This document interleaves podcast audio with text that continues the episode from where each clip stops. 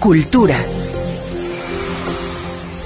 Venezuela tiene la mayor estimación de reservas de petróleo en el mundo, incluso más que Arabia Saudita.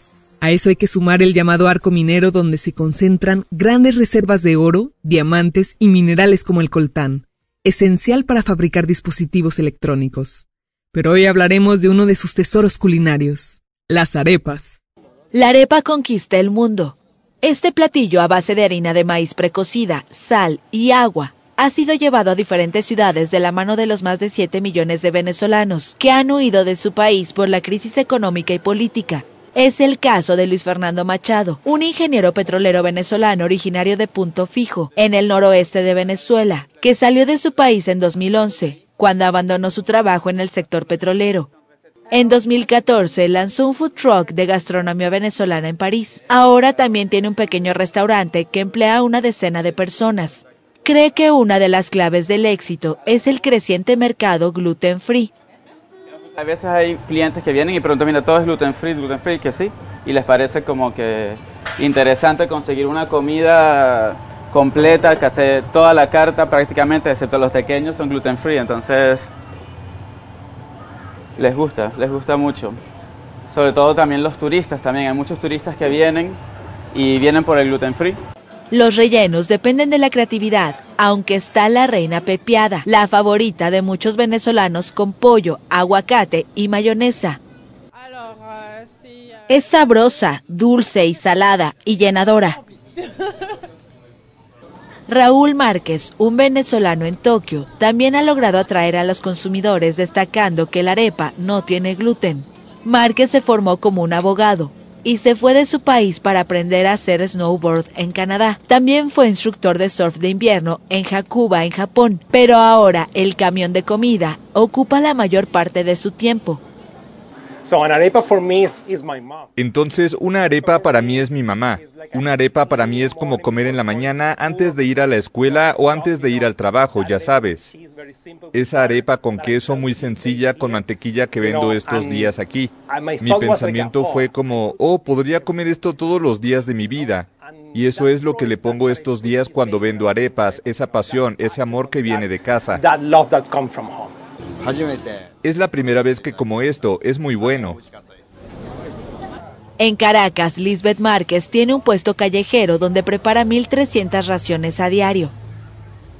O sea, la arepa para nosotros es nuestro, nuestra, nuestro plato típico. ella es la que nos representa en, en todo momento. La comida principal en nosotros esta es la arepa.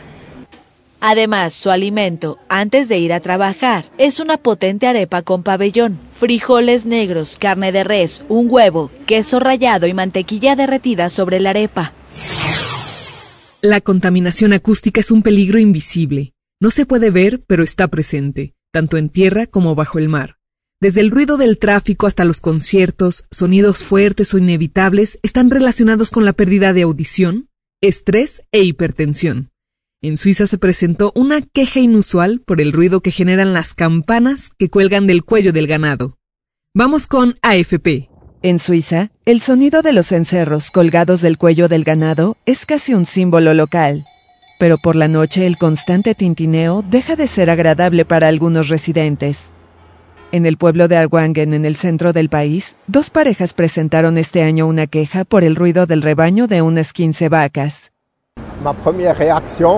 Mi primera reacción cuando escuché estas quejas fue de asombro,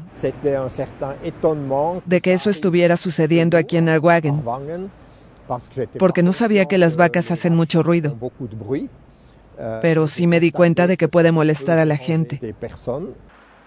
La reacción de la población fue abrumadora.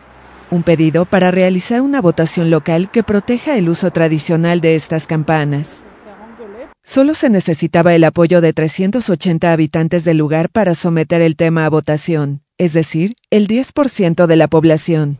Pero 1099 firmaron a favor de la iniciativa Campana que busca preservar el derecho de uso de cencerros a toda hora. La iniciativa fue presentada oficialmente el lunes por la noche y se fijó la votación para junio próximo. Antaño los cencerros eran indispensables para seguir a los rebaños en los pastizales alpinos pero su utilidad ha disminuido con el uso del GPS. La semana pasada, los rituales de la ganadería alpina, que incluyen la conducción del ganado a los pastos de alta montaña durante el verano portándose en cerros decorativos, fueron incluidos en la lista de UNESCO de Patrimonio Cultural Inmaterial.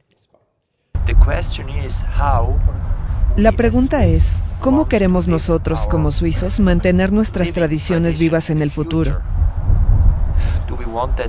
¿Queremos preservar lo que nuestros antepasados crearon? Esto fue Cultura en NSC. ponerlo en un museo. Y creo que como suizos las campanas están en lo más profundo de nuestro ADN.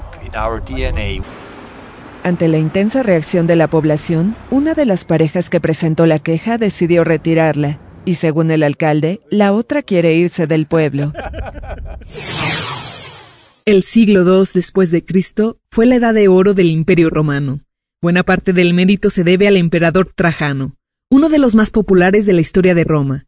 Llevó al imperio a su máxima expansión, emprendió un gran programa de obras públicas y reformas sociales, y se hizo célebre por su sabiduría al gobernar, que le valieron el título de Optimus Princeps, el príncipe perfecto. F nos revela los secretos de la construcción de la columna de Trajano. Los secretos de la columna de Trajano al descubierto en una exposición inaugurada este jueves en el Coliseo de Roma y que permanecerá abierta hasta el 30 de abril de 2024. Se trata de una muestra que revela todo el proceso de construcción de la columna del emperador Trajano, uno de los símbolos más destacados de la antigua Roma y aún en pie casi dos milenios después de su levantamiento.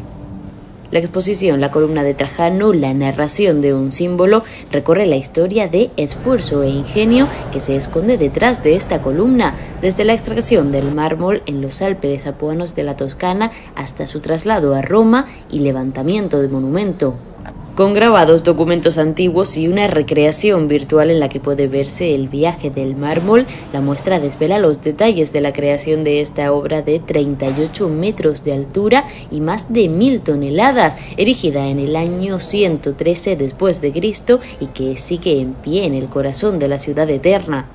La columna de Trajano está envuelta en anécdotas históricas, como que fue el primer monumento protegido del vandalismo en la antigua Roma, que tiene grabado a lo largo un friso ornamental que la rodea 23 veces o que en su interior alberga una escalera de caracol de 183 escalones que permite subir hasta una pequeña terraza. Esto fue Cultura en NSC.